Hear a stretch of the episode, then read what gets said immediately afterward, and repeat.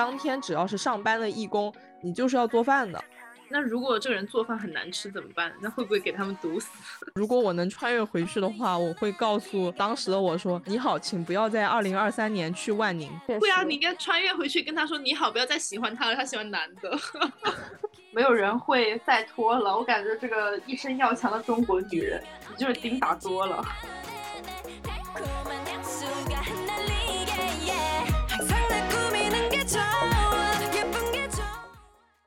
Hello，大家好，欢迎大家收听蓝莓酱和跳跳糖的第四十期，我是 Helen。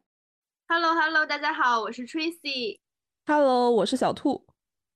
嗯，这一期的主题呢是比较轻松的故事闲聊，因为在四月份的时候，我们知道小兔去了海南做义工，所以今天就想请他来讲讲他在海南有没有什么奇遇记。所以，那就是直接进入主题。对，好吧，我们来先问一下小兔为什么要去做义工？对，因为我不是就今年才毕业嘛，嗯，然后我就是想趁正式去找工作之前再玩一下。对，就是贪玩。然后正好的理由。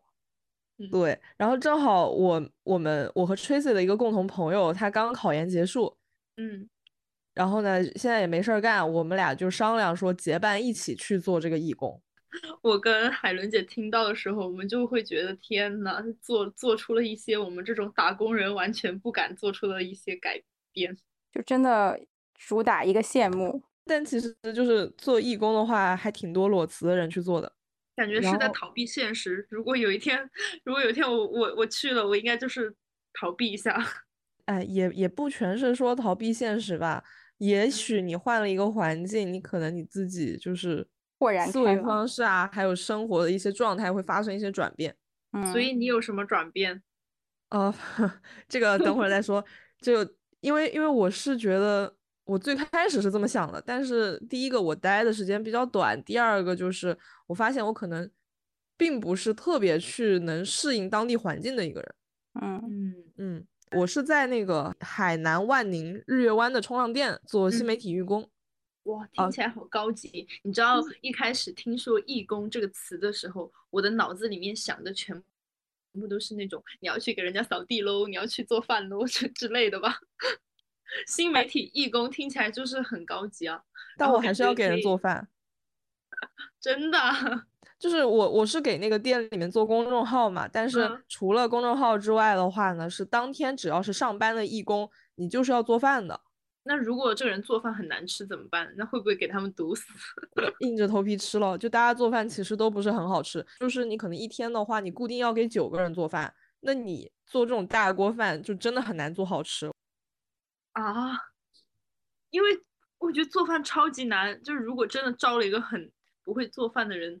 那那一天就完蛋了。但是，但是我们店里有个女孩，就是她比我早来一个月，她真的很厉害。她刚来的时候，她是根本没有做过饭，没有进过厨房的。然后，包括我们到了之后呢，我看她做饭，她就是把那个手机开在那里，打开抖音，跟着抖音上一步一步去做。但是她做的饭还挺像样的，这是天赋吧？她不会开的是那个和猪食的那个 小视频吧？你好贱啊！对，因为那种给猪做饭，就是就是看那种新鲜胡萝卜，然后菜，然后什么汤就混在一起。人家猪比我们吃的好多了，健康又健康又营养。对，我听他说的那种大锅饭的做法，我感觉就跟那个和猪食 差不多。但我觉得 Tracy 其实说的也没错，因为后面就是有段时间天很热嘛。呃，那会儿的话是我和我朋友，我们俩在那边做饭，我真的做到崩溃，我就是真 真的会有这种感觉。然后有的时候他们还有人会本来说了不回来吃，但是后面又回来了，然后还要给他们接着做，就大家大家有的时候还会为吃饭这个事情打架。你现在描述的这个场景，我会觉得像是在那个四三九九小游戏里面的体验，然后只是说你现在变成了一个真人体验的放在里面去。分手厨房是吧？对，分手厨房真人版，新媒体版本。但但我新媒体的话，其实就是做做公众号吧。那那你可以大概给我们讲一下你就是做义工的这种心得体验，然后顺便的话，也可以给没有去做过义工，但是想要去做义工的朋友们一些小的建议，对，感觉还挺有意义的。我先想讲一下我整体的一个体验吧，嗯，然后小 tips 的话就放在后面。嗯，就是我的工作的话呢是这个样子，就是帮他们写一些介绍性的公众号，就是说嗯你这个，因为因为这我去的这家店它是新开的，所以它其嗯实呃很多东西都是要自己慢慢从零到一去搭建的。嗯所以我就是去做一些什么俱乐部的介绍啊，然后项目介绍，还有一些活动回顾，会把这些东西放到公众号上面去。嗯，然后我它不是新开的吗？有什么活动？会难道就是你乱编？因为我因为我去的时候正好碰上五一嘛，嗯然后他们五一有做烧烤活动，呃，然后我的工作时间的话是做一休一，一天的嗯工作时间是六个小时，六个小时，这六个小时里面还包括我要做饭。嗯，对，就所以嗯这个时间不是特别够，所以还是会用一些额外的时间去做一下，但是总体我觉得是一个在能接受的范围内的。然后同事的话，就除了除了我这种新媒体义工的话，这种冲浪店里面还会有两种比较常见的义工，一种是嗯驻店义工，就是他可能就是在那个冲浪的店里面看看店，打扫打扫卫生，整理一下就是东西这个样子。对，这个听起来就感觉是我想象里面的比较传统的那种义工形式。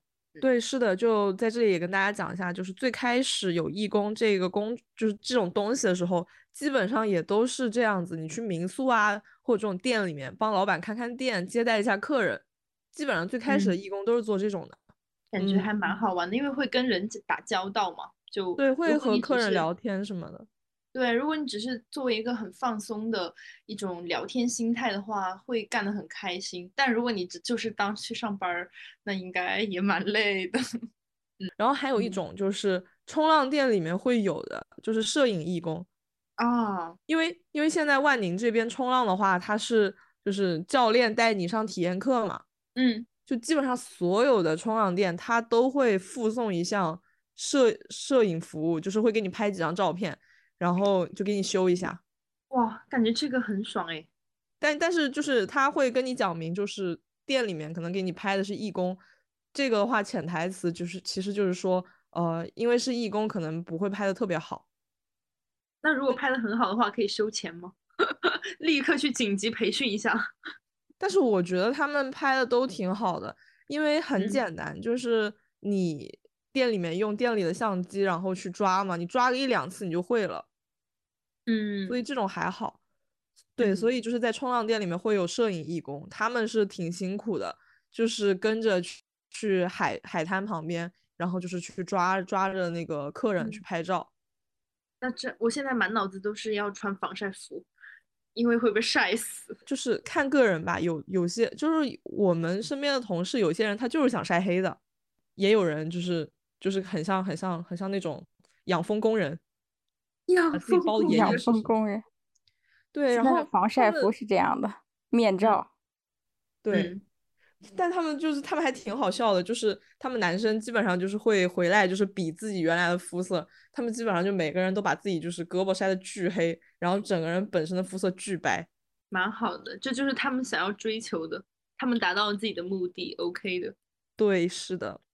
然嗯后呃，讲完了这边的整个的一个工作环境，然后我再讲讲呃日月湾这个地方吧，它也是这两年就是出名的一个网红打卡点吧，我觉得是嗯这样。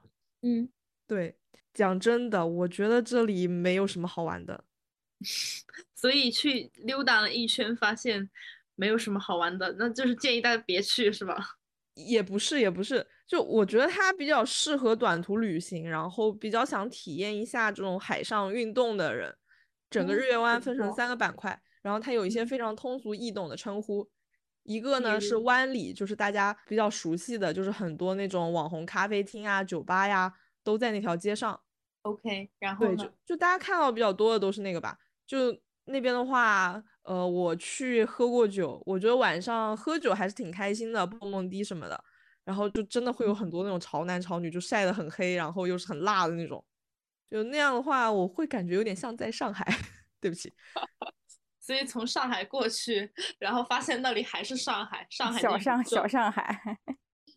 对啊，就他们那边晚上就是那种很，就是他会给你一种很那种很 chill 很嗨，然后啊不对，这两个词好像有点矛盾，对不起，就是白天很 chill，晚上很嗨，然后很像东南亚，但是这整个地方其实只有两百两三百米，然后剩下的就是一片荒芜。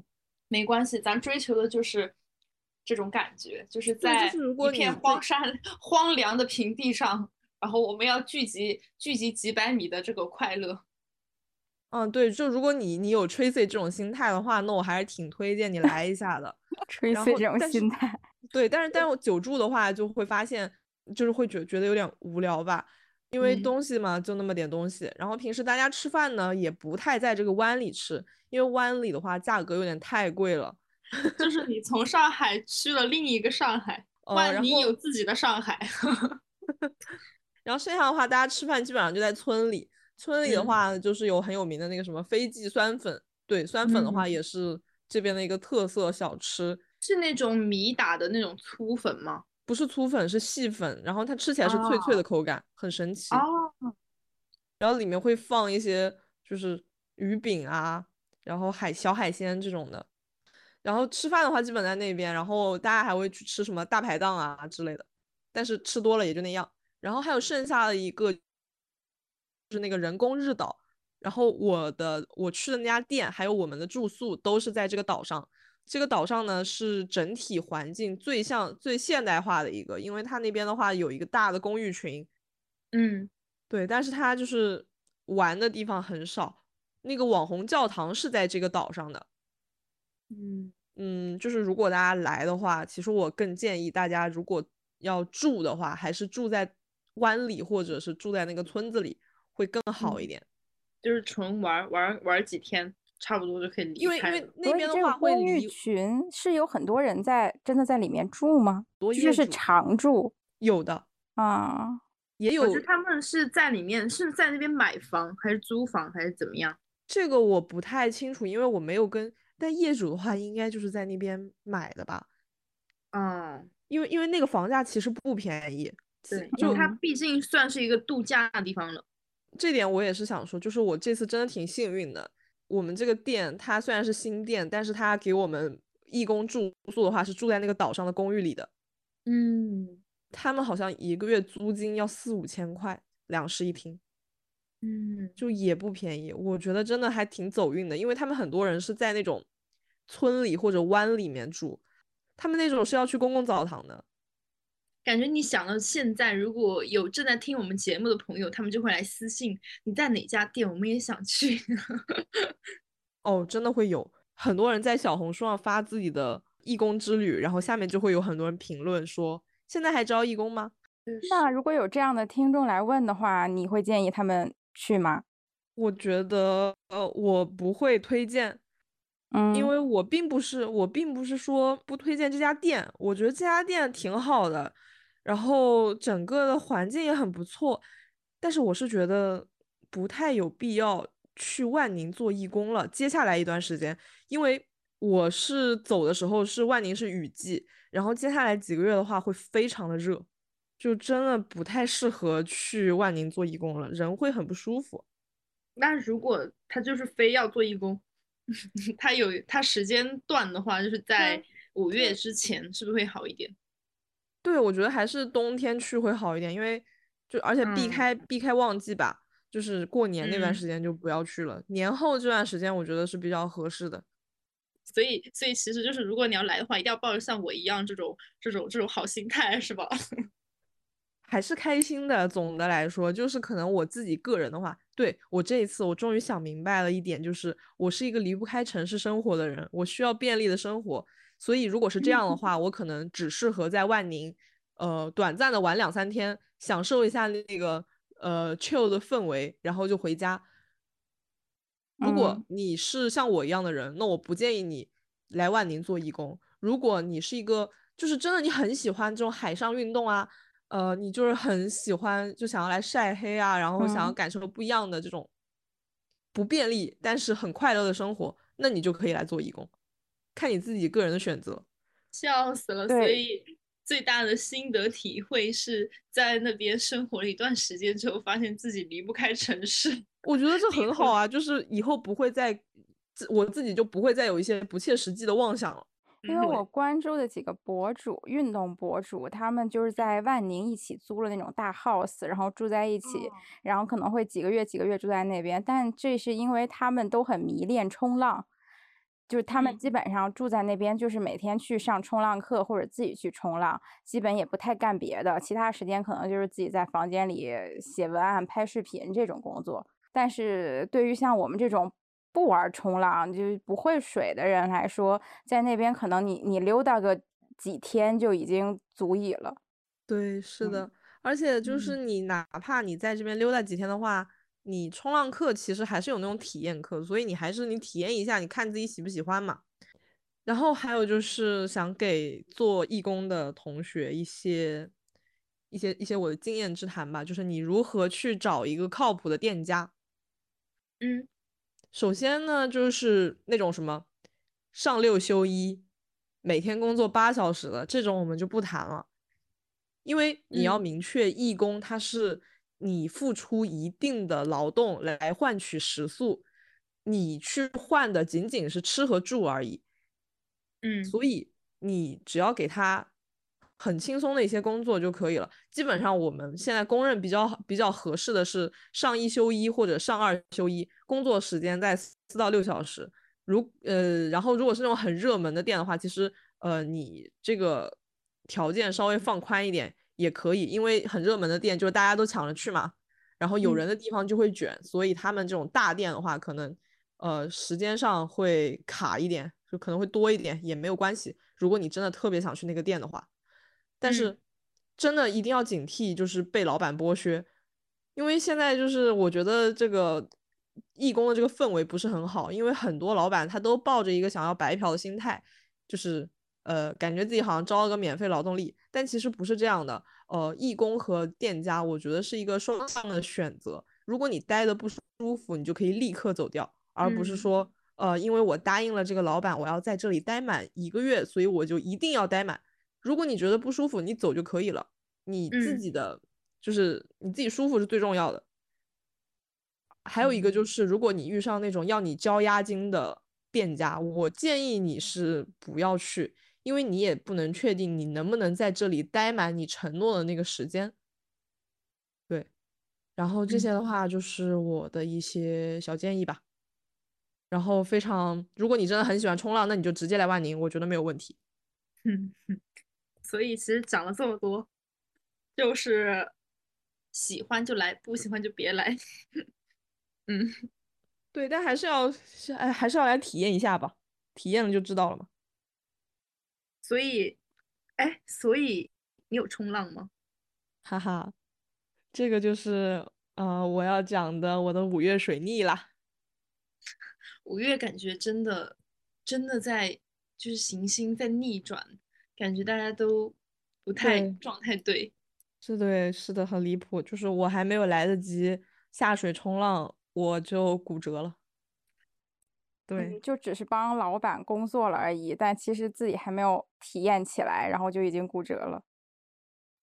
也还好，我安慰了一下自己，我去了趟海口，然后我又玩了别的，所以就不能算是完全就什么都没做吧。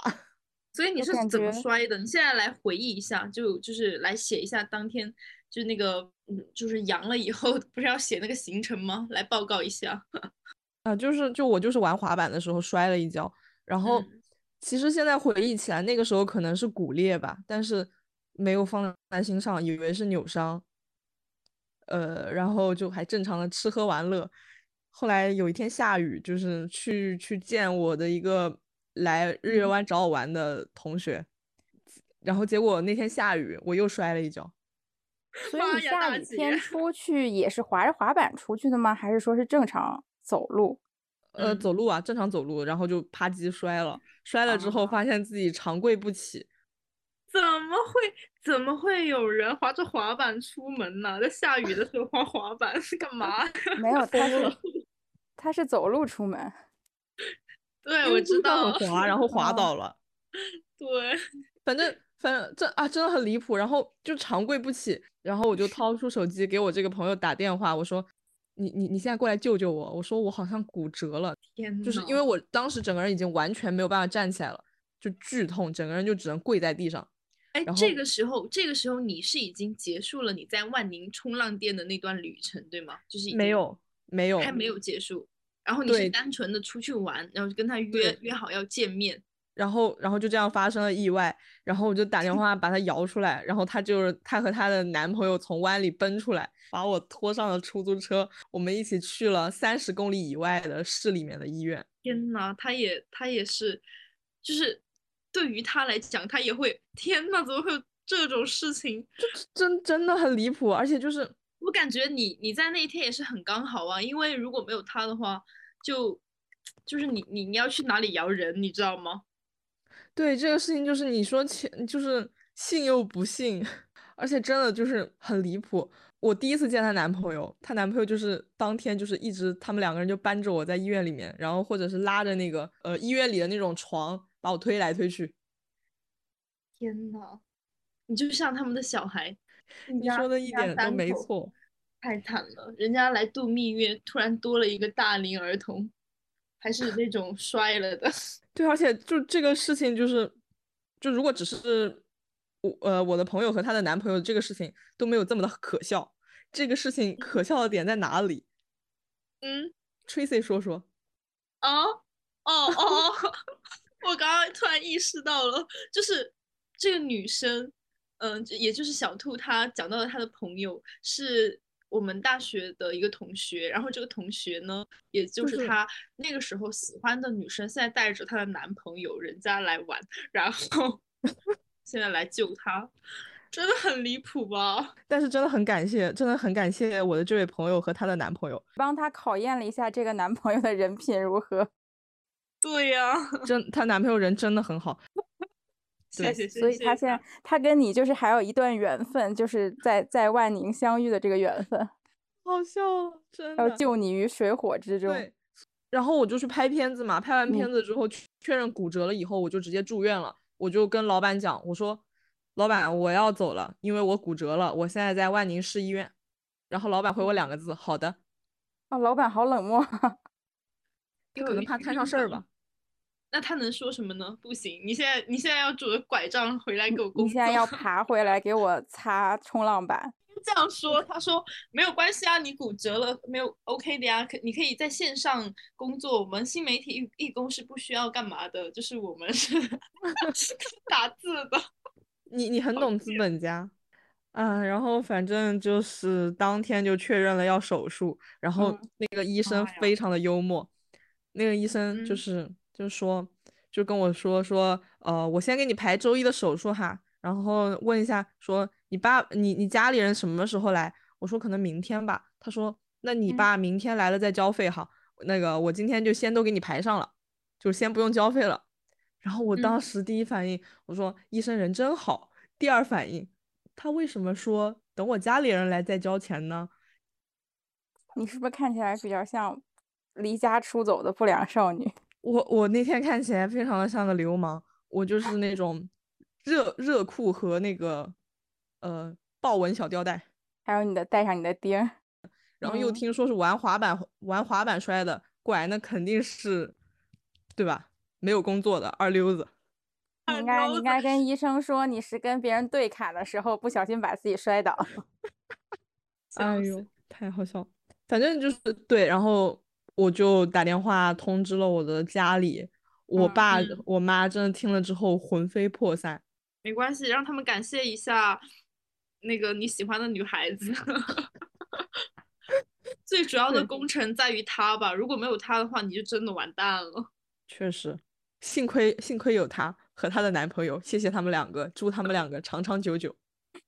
笑死了！就是大一的时候完全想不到会有这种这种事情发生吧。我现在就想到一个那种剧本，就是穿越回去，就是就是在 那种时空隧道，就你在这个时候你完全想想象不到，你在几年后你会经历你喜欢的女孩和她的男朋友来救骨折的你。那那有没有一种可能，如果我能穿越回去的话，我会告诉就是当时的我说：“你好，请不要在二零二三年去万宁。”确对啊，你应该穿越回去跟他说你好，不要再喜欢他了，他喜欢男的。好，好，好，我们那我们继续。故事进行到下一阶段。对故，事进行到下一阶段，我通知了我的爸妈，然后我爸决定第二嗯天就是相当于来陪护嘛。我嗯爸那个周六到了之后，然后我周一做完了手术，然后在周周周五的时候我就出院了，就整个过程还是挺嗯顺利的，就是手嗯术什么的。为什么是我爸呢？因为呃，我当时我外婆住院，我妈得去陪我外婆，没有人陪我了，所以是我爸来的。就感觉你是那个被剩剩下来，然后一个名额分配过来，就是没办法。但是还好吧，我我现在就是现在整体回忆的话，我觉得幸亏有我爸在，要不然我妈一个人来的话，她可能很多事情她也弄不了，因为东西很多要搬来搬去的。男人的力量从这个时候开始显现了，真的。然后对，然后爸爸来到来到这边的时候，然后我的我和爸爸的连续剧就开始了。嗯，请讲。就是就是我每天都在感慨，我就说男的你做事怎么会是这样？我当时他他来的时候，我正好在午睡，然后呢，嗯他就是我大概跟他交代了两句，然后他就去就是交钱了，看跟跟医生聊天什么的，然后回来之后，他就把我摇醒，问我要不要喝脉动。爸爸，我刚睡，刚睡着。对，就是我刚睡着，然后他就把我摇醒，问我说你要不要喝脉动，然后我就说我不要不要，然后他就开始很积极的收拾我的抽屉，然后我就眼嗯睁睁的，因为因为因为我是呃我当时我是基本不太能起身嘛，所以呢嗯我就在我的床旁边挂了一个塑料袋儿，就当垃圾嗯袋用，然后我爸嗯收拾抽屉，把我的零食全部放进了那个袋子里，啊，对，就是他把我的零食放进了垃圾袋。嗯，那你的垃圾就是被零食压住，也不是不行吧？不，我我我我我发疯的点是在于我的零食沾上了垃圾。天呐，你当时里面有垃圾，他看着还是放了进去。对，就是他以为那些垃圾都是可能他要吃的吧，未吃的，还没有吃完的。嗯，就是很很很很好笑，就是就就就类似的事情也很多，比如说还有什么，嗯就是别的小屌事，就是什么，呃，他说他要吃芒果，我说好的，我也要吃，于是我点了一份芒果，然后我爸就是在我背过去玩手机的时候，把所有的芒果都吃掉了。然后怎么这样？那爸爸也很爱你啊，就是他就就是背过去了，也没有就是 就是你就是那种无声的父爱，是。呃就是这种梅开二度的父爱是吧？强行那有没有梅开三度的故事呢？梅开三度就是我当时做完手术，就那边房间比较闷嘛，嗯，嗯就是有点喘不上气，所以就是吸氧的，带了那个氧气管。嗯我爸给我摇床的时候，把我的氧气管压在下面压死了。就是我，我躺在那里，我躺着躺着，本来人很舒服，突然发现有点喘不上气，我就拉了一下那个氧气管，发现拉不动，然后才发现是我爸给我压死了。这是多大笑死仇？哎，但是话又说回来吧，我那个时候脾气也确实有点不好，我有的时候真的是会凶我爸的。我发现可能是家庭模式，我们家的家庭模式就是我妈天天骂我爸，我爸很像那个《漫长的季节》里那个彪子，啊，对，就是天天挨例如的骂那种感觉。嗯可能就是我潜移默化的也受到了我妈的影响吧。嗯就是我现在就是凶，我有的时候凶我爸的时候，就是跟我妈妈一模一样，然后以至于隔壁陪护的叔叔以为我和我爸是夫妻。天呐，我一时间不知道是该夸你成熟，还是说爸爸年轻，一时间没有想明白这个关系。就真的很天崩地裂，我觉得太炸裂了，怎么怎么会这样？没有，我感觉爸爸很潮啊，就是会娶一个花臂的妻子，就是完了，隔壁床陪护的叔叔可能已经脑补了好多故事了。就是那种拿刀对砍的时候不小心骨折了，然后这个这个男人却用爱来诠释了他的行动，还在依依不舍照顾着你，很不错。但总的来说，我觉得我爸其实做挺好的。对，但我对你那个回血的那个手印象很深刻，就回血是就是你那个点滴输液已经输空了，然后就会回血嘛。哦，然后本来应该是就是有看陪护的人帮忙看一下点滴嘛，因为会睡过去。嗯，对，这个事情发生了两三遍吧。对，我感觉尤其是回血回到那种程度，我真的是前前从未见过。对他群里面 PO 了一张图，就是他的手已经就是已经肿起来了，然后他说他说他爸爸就是要帮他看点滴，然后要让那个护士过来给他换，结果美美睡着了，然后他说他说老娘又动不了，根本就没有办法。就体验对提前体验了一把瘫痪在床的感觉。对这件事情，就是也引起了我的一个恐慌，就是我觉得爸爸尚且如此，我要是老了没儿子，那完了，我被护工打死了。那好好吓人！你刚刚说引起恐慌，我就觉得是这样的，真的。因为我包括就是腿不能动啊，然后还有做手术啊之类的。我其嗯实我觉得我这一次可能是把老年人就是可能会住院经历的一些事情都体验过了。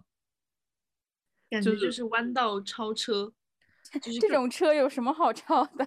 根本不用努力，从现在开始就已经是人生赢家。姐现在就体验了五六十的人生，六十七十的人生。呃，对，因为我做手术，然后不嗯能动嘛，我还插了两天尿管。对，痛不痛啊就是还好，因为我是在手术已经打过麻醉的情况下，就是就是放了尿管，所以还好。而且而且我是觉得，呃，因为之前骨折骨折的时候太痛了，所以我后面的痛都不太有实感。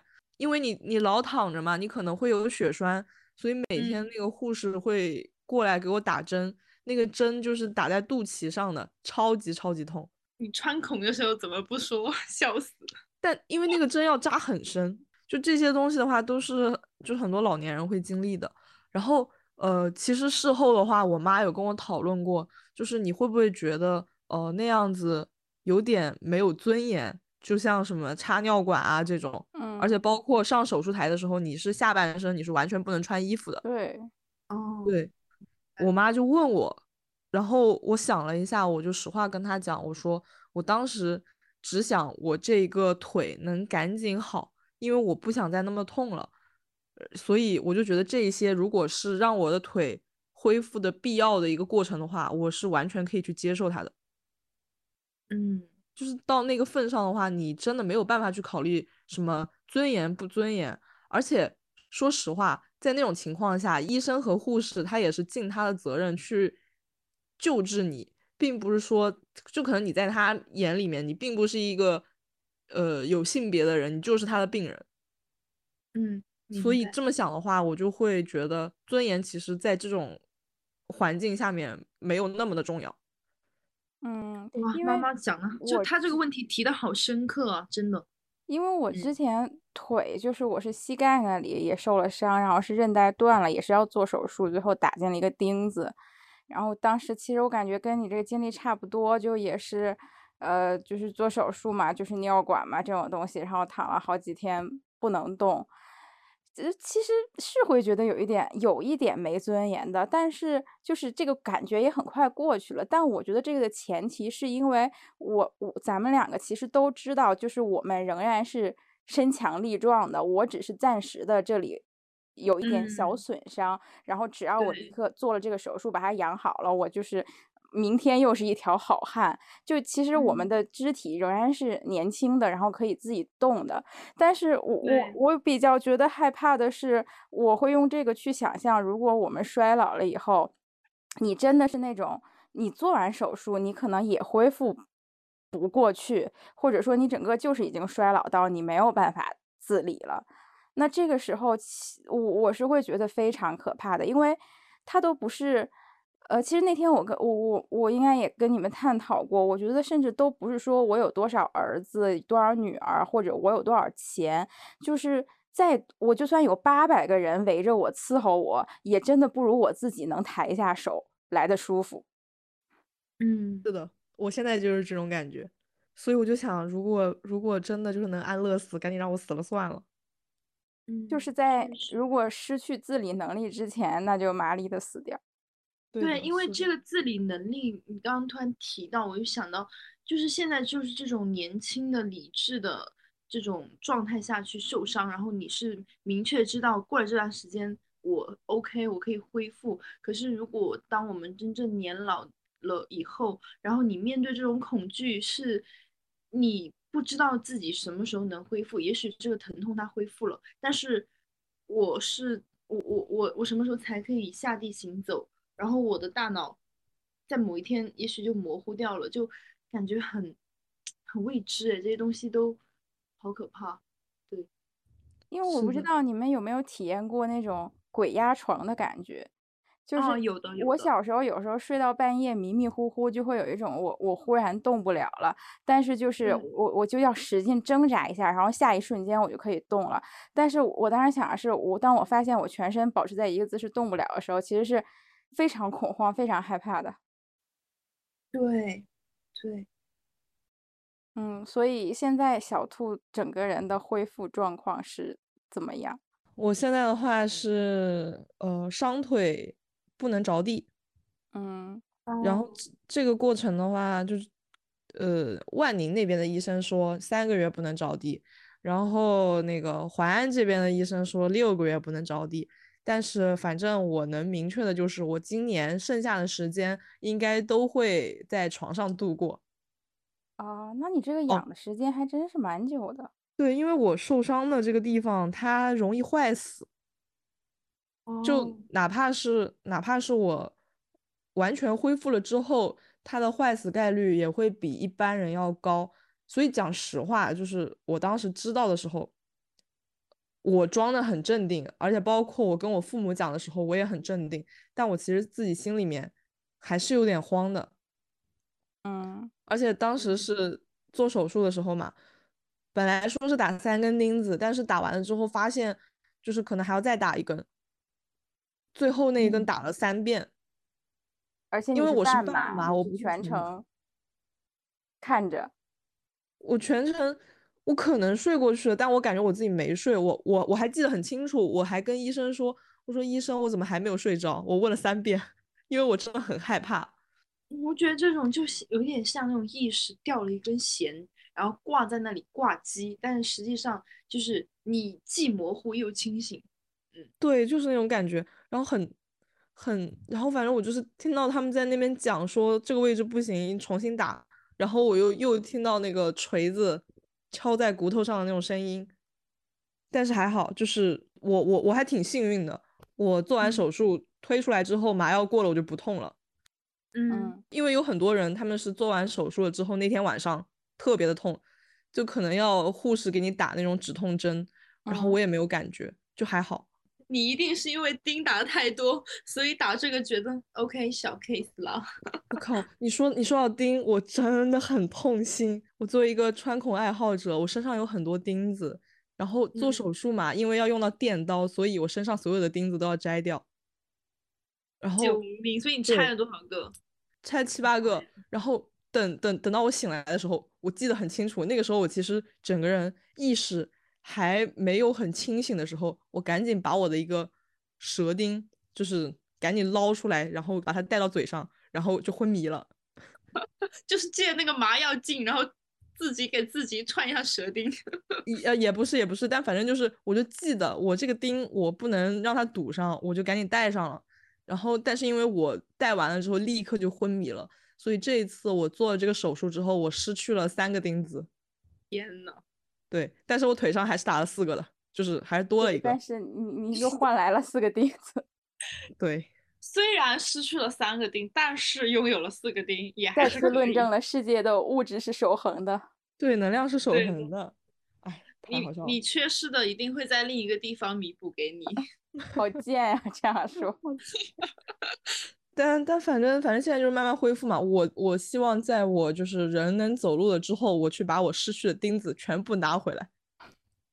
你就一个一个的挨个去打，然后把那些所有的痛苦再经历一遍。那你下一次打的时候，你一定不会觉得那么的痛了。我觉得，嗯骨折应该是我现在经历过最痛的一次痛吧。那你接下来的养病人生岂不是会很无聊？因为你没有办法出去浪了。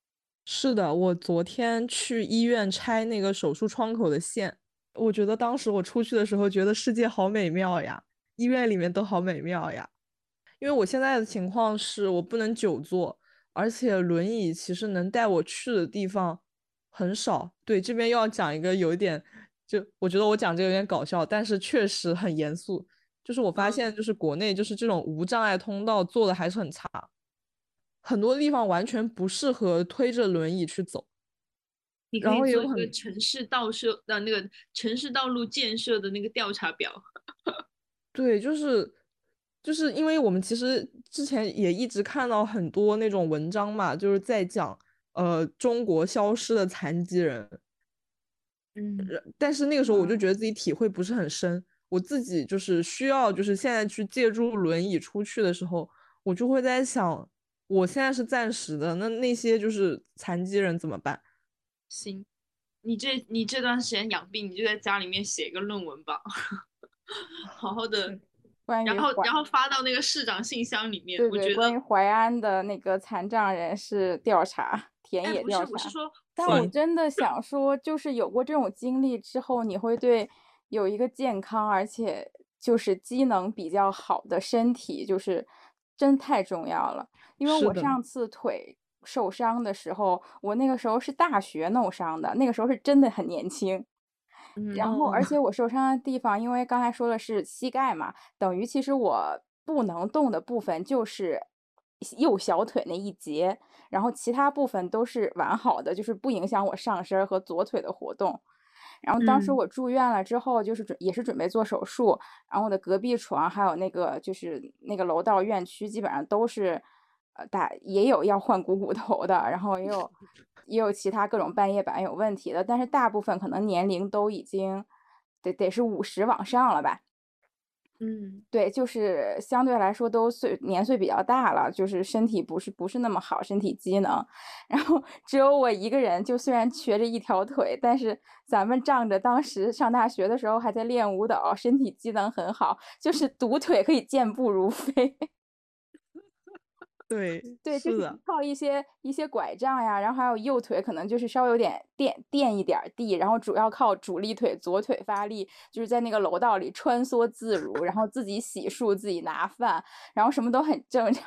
直到就是我本来没有觉得怎么样，然后后来我发现有人在观察我，然后我就听见就是隔壁屋还是隔壁床的那个也是陪护阿姨跟我妈悄悄说：“哎，你家孩子完全没问题。”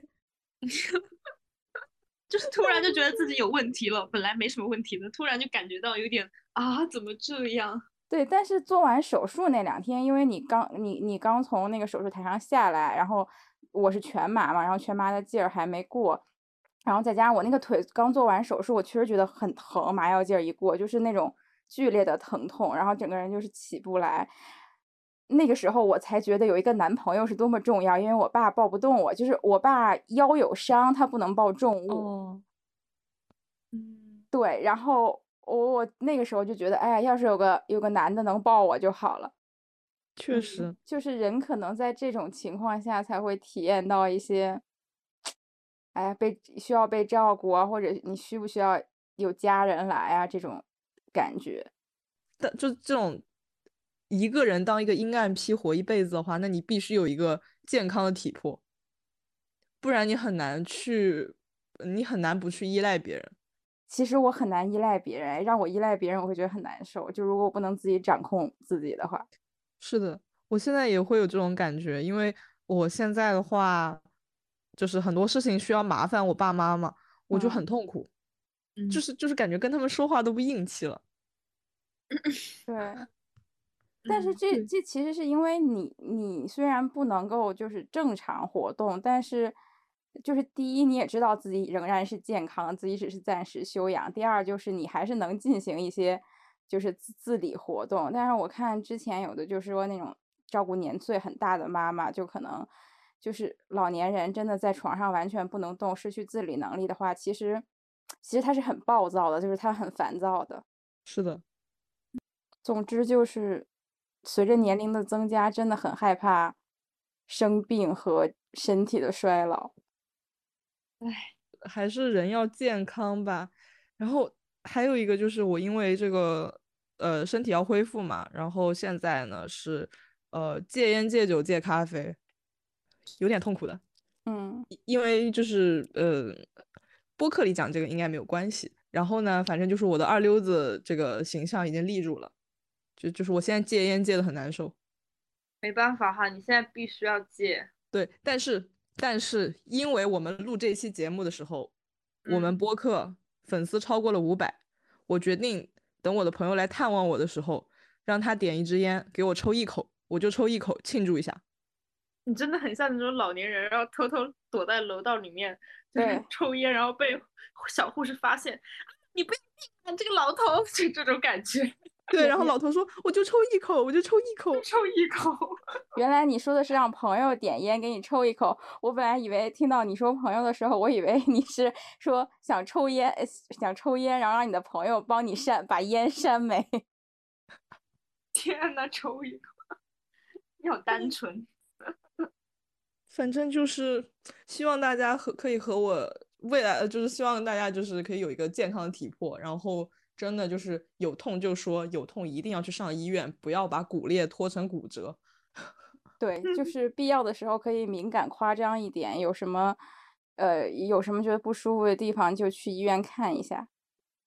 是的，是的。主要你没有没有人会再拖了，我感觉这个一身要强的中国女人，你就是钉打多了。完全感觉不到痛，就真的太耐痛了。Sorry，Sorry。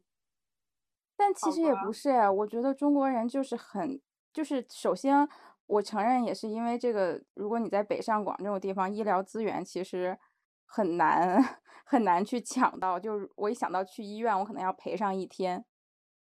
嗯，对你就会你正在上班的话，对你就你就会想着将就一下。第二，我觉得中国人就是。哎，轻伤不下火线吧，就是有点小病，大家忍一忍，不要太娇气就过去了。但我觉得真的不是，因为你你看现在很多那种互联网上发出来比较比较吓人，就虽然它有点耸人听闻的成分吧，但是呢，它也这种极端案例确实也值得大家警惕。就是那种比如说他刚感觉哪不舒服，然后就直接猝死了，嗯，就是他可能平时没有太注意自己的身体，然后等你。突然症状严重了，你已经来不及抢救了。对，我觉得这一次经历相当于是老天给我的一次警醒。嗯，我感觉就是在帮你挡灾。就这一次，但是，嗯，对你哦，对你说到挡灾，但是我有一个不同的想法，就是我我是一个很迷信的人，我我会定期去算命。然后其实我算了两次，就是找不同的人，他们都讲我今年不要碰水，就是。这个水指的是就是江河湖海这种，就是你可以去这个海边玩，但是你不要下水。然后我这次受伤了之后，我就回忆了一下，我我其实我来这边之后，我只下过一次水，就是来的第二天，我在那个沙滩旁边走，然后就脚里面都是沙子嘛，我就去海里面洗了一下脚。天呐，就我觉得这个东西就是。很悬，真的很悬。讲到这里，就很想问你到底是哪个大师，然后推给我。我有两个大师想这样问，但是 我们不在这里宣传封建迷信。对不起，对不起大家。但是就这个事情，你就真的很悬。对，但但是我是知道有一种说法是，其实你你要不就是没算过，你你就不用管他，无所谓。但是你一旦找人算了，比如说他给你说出了点什么，你的忌讳，你不要干这，不要干那。就是你，你不管说这个大师是他是不是真的，他是瞎说的，还是那个，还是他真的能算到什么？但是会倾向于你，既然你的耳朵听到了这个事实，那你就按照他的那个忌讳，确实不要去做了。因为我觉得这个宇宙里，抛开玄学不讲，它有一个就是倒霉定律，就是当当你明知道这个事儿，你心里不舒服，有个疙瘩，然后你还又去做了，你就一定会倒霉。是的，嗯，我觉得讲的非常的对。嗯，而且我觉得吸引力法则，我爸我妈一直跟我说，就是你要不就就不要算，因为你算出来任何东西，就是他会，就如果是好的嘛，大家可能也就图一吉利就罢了。但是万一你赶上这个人，他跟你说出了一点不太好的东西，你真的要不你就给钱让他化解，图个心啊，要不然这个东西会永远在你内心成为一个疙瘩。就是你有了这个疙瘩之后，你其实就很容易真的倒霉，嗯，就很神奇这种事儿。我觉得他，我我是觉得这种事儿也不一定是玄学，但是它会，它是一种宇宙法则，就是人你不能太狂。笑死。那好吧，我觉得我们今天其实也聊的差不多了，就是主主要还是给大家讲一下这一段经历吧。嗯，讲一下小听一下小兔的悲惨经历，然后大家开心一下。对，让大家开。心一下，我君一笑。一起比惨，痛苦减半。所以，如果大家在五月的水水逆里遭遇了什么悲惨的事儿，就点进来听一听这一期，缓解一下大家的悲痛。没关系，有什么任何不开心的都可以想一下。现在小兔正在躺在床上不能动弹，还要出行，还要靠轮椅，而且还要录节目，一切都变好了。还有剪，还有剪音频。啊，是的，是且的，音频，对，我要自己剪自己的这一期就痛苦经历。那你要不只你再把文案做了？上一期没有做文案的人没有资格说这个话哦。妈呀，那那那就是嗯，好吧。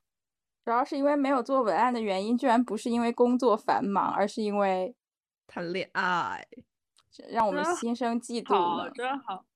如果大家有什么想要听那种谈恋爱话题的，我们也可以做一下。现在我可是有资格的人，就是跟大家聊天。你被两票 否决，不是，一共三个人。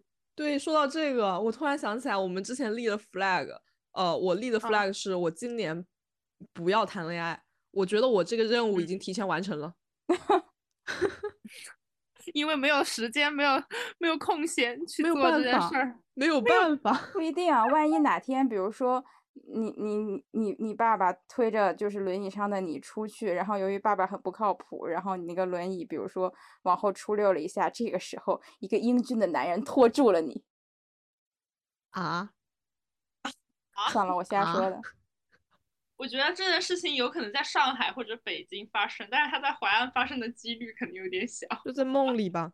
可能是你转头发现是你的肖姓老公，对，我这几天一直在跟就是我的纸片人老公约会，非常开心，减轻了一些病痛。所以可以那他有有了他的价值，对，正向的。价值。那完了，我的 flag 是完不成了呀，这个样子。也不一定，现在半年还没过去呢。我努力，对啊我从明天你开始努才遇到了一一个送猪的男人，你还会遇到很多。立刻打开了我的社交软件。嗯，那我们今天差不多就聊到这里。OK OK，好，好，家人们，那我们下期再见。下期再见，拜拜。拜拜。嗯，拜拜。